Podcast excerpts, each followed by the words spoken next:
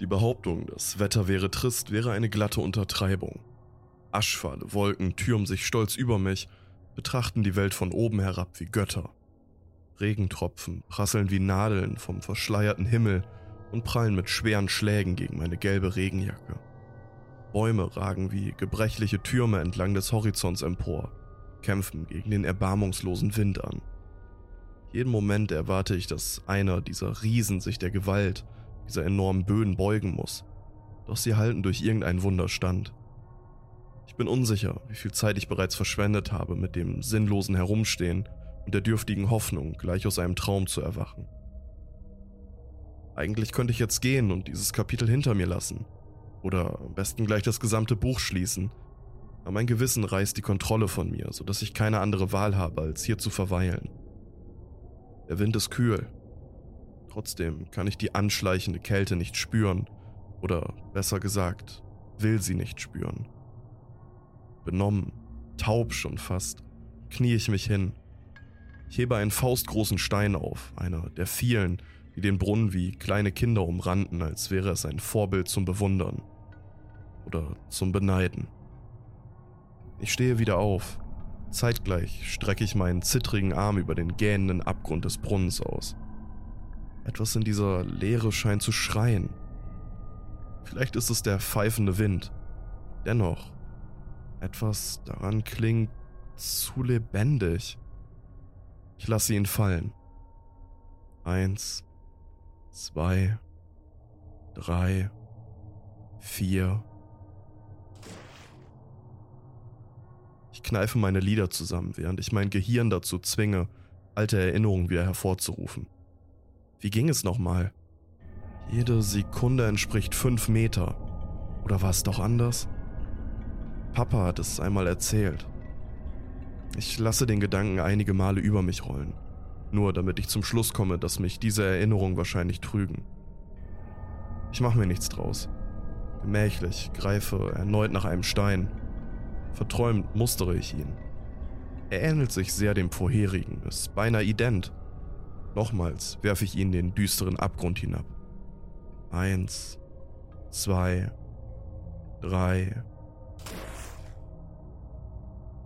Verwundert neige ich den Kopf zur Seite habe ich zu schnell gezählt? Zur Kontrolle nehme ich noch einen hoch. Ich begutachte meine zittrigen Finger, die sich beunruhigend blass um das Geröll klammern. Eins, zwei. Mein Herz fängt ungewollt an, heftiger zu pochen. Wieso lasse ich mich davon beunruhigen? Tatsächlich muss ich nur in den Brunnen hinabblicken. Es würde das Rätsel lösen. Doch allein dieser Gedanke füllt mich mit unzähmbarer Furcht. Steigt das Wasser wegen des Regens? Nein. Er hätte ihn nicht schnell genug füllen können. Mir wird übel, während ich mich zum vierten Mal auf den matschigen Boden knie. Jede Zelle in mir weigert sich, aber ich kann nicht aufhören, als wäre ich an Spielregeln gebunden. Tränen stehlen sich über meine Wangen und vermischen sich mit dem Regen. Eigentlich möchte ich es nicht herausfinden. Trotzdem hebe ich gegen meinen Willen noch einen Stein auf und lasse ihn in den Brunnen verschwinden.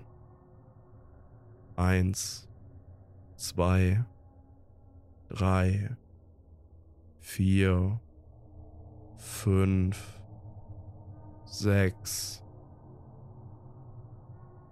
Höre bei 20 auf. Ein Schauer läuft mir das Rückgrat entlang.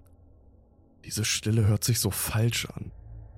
Als hätte etwas den freien Fall des Projektils gestoppt. Ich erhoffe mir, dass ich es einfach nicht vernommen habe. Die Begründung, der Sturm übertönt jeden anderen Laut, wenngleich es eine andere Erklärung geben könnte, die mich weitaus elender fühlen lässt. Ich glaube, der Stein wurde von etwas gefangen.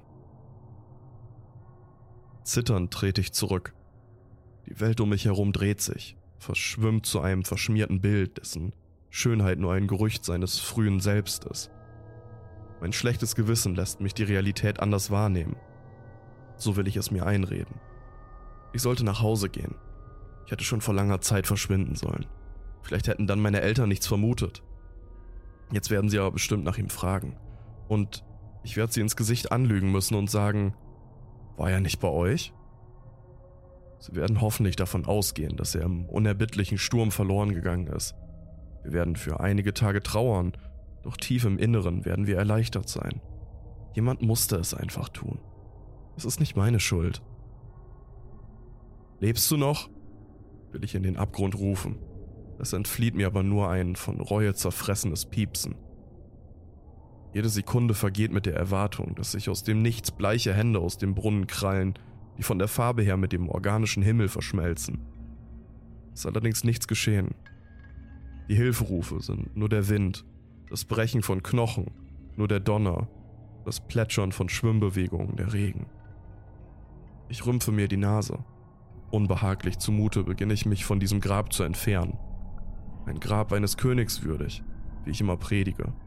Oder eines Bettlers, wie meine Mama immer darauf antwortet. Es ist alles nur Ansichtssache. Ohne zurückzublicken mache ich mich auf den Rückweg. So hätte es jedenfalls enden können. Trotzdem bleibe ich wenige Meter davor stehen, unfähig mich zu bewegen. So scharf wie ein Messer halt ein Klackern über die Lichtung hinweg, übertönt den Sturm, lässt ihn jämmerlich im Vergleich scheinen. Die geräuschvolle Welt rutscht in den Hintergrund. Mein Puls beschleunigt sich, Adrenalin rinnt durch meine Blutgefäße. Ein weiteres Klackern erklingt, dann noch eins. Galle frisst sich meine Speiseröhre hoch. Ich kann die bettelnde Stimme meines kleinen Bruders hören. Sein Gejammer lässt meinen ganzen Körper beben. Meine Pupillen weiten sich so stark, dass ich mir vor Augen ausmalen kann, wie sie die Iris zu einem dünnen Streifen am Rand verdrängen.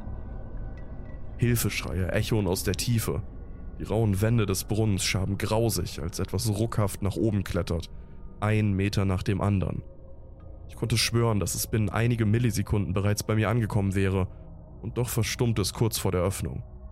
Ich hätte erwartet, dass sich mit mageren Gliedmaßen eine krüppelige Figur herauswuchtet, sein einst makelloses Gesicht zu einem lautlosen Schrei verrenkt. Ein angemessenes Ende gegenüber meiner bedeutungslosen Existenz. Was jedoch darauf folgt, ist ein weit geschmackloserer Scherz des Schicksals. Mit viel Schwung fliegt es sanft über die Brunnenmauer hinweg und klackert mit ein paar verspielten Hüpfern gegen den Boden, rollt bis zu meinen Füßen vor. Es hätte fast schon süß gewirkt. Ein Stein,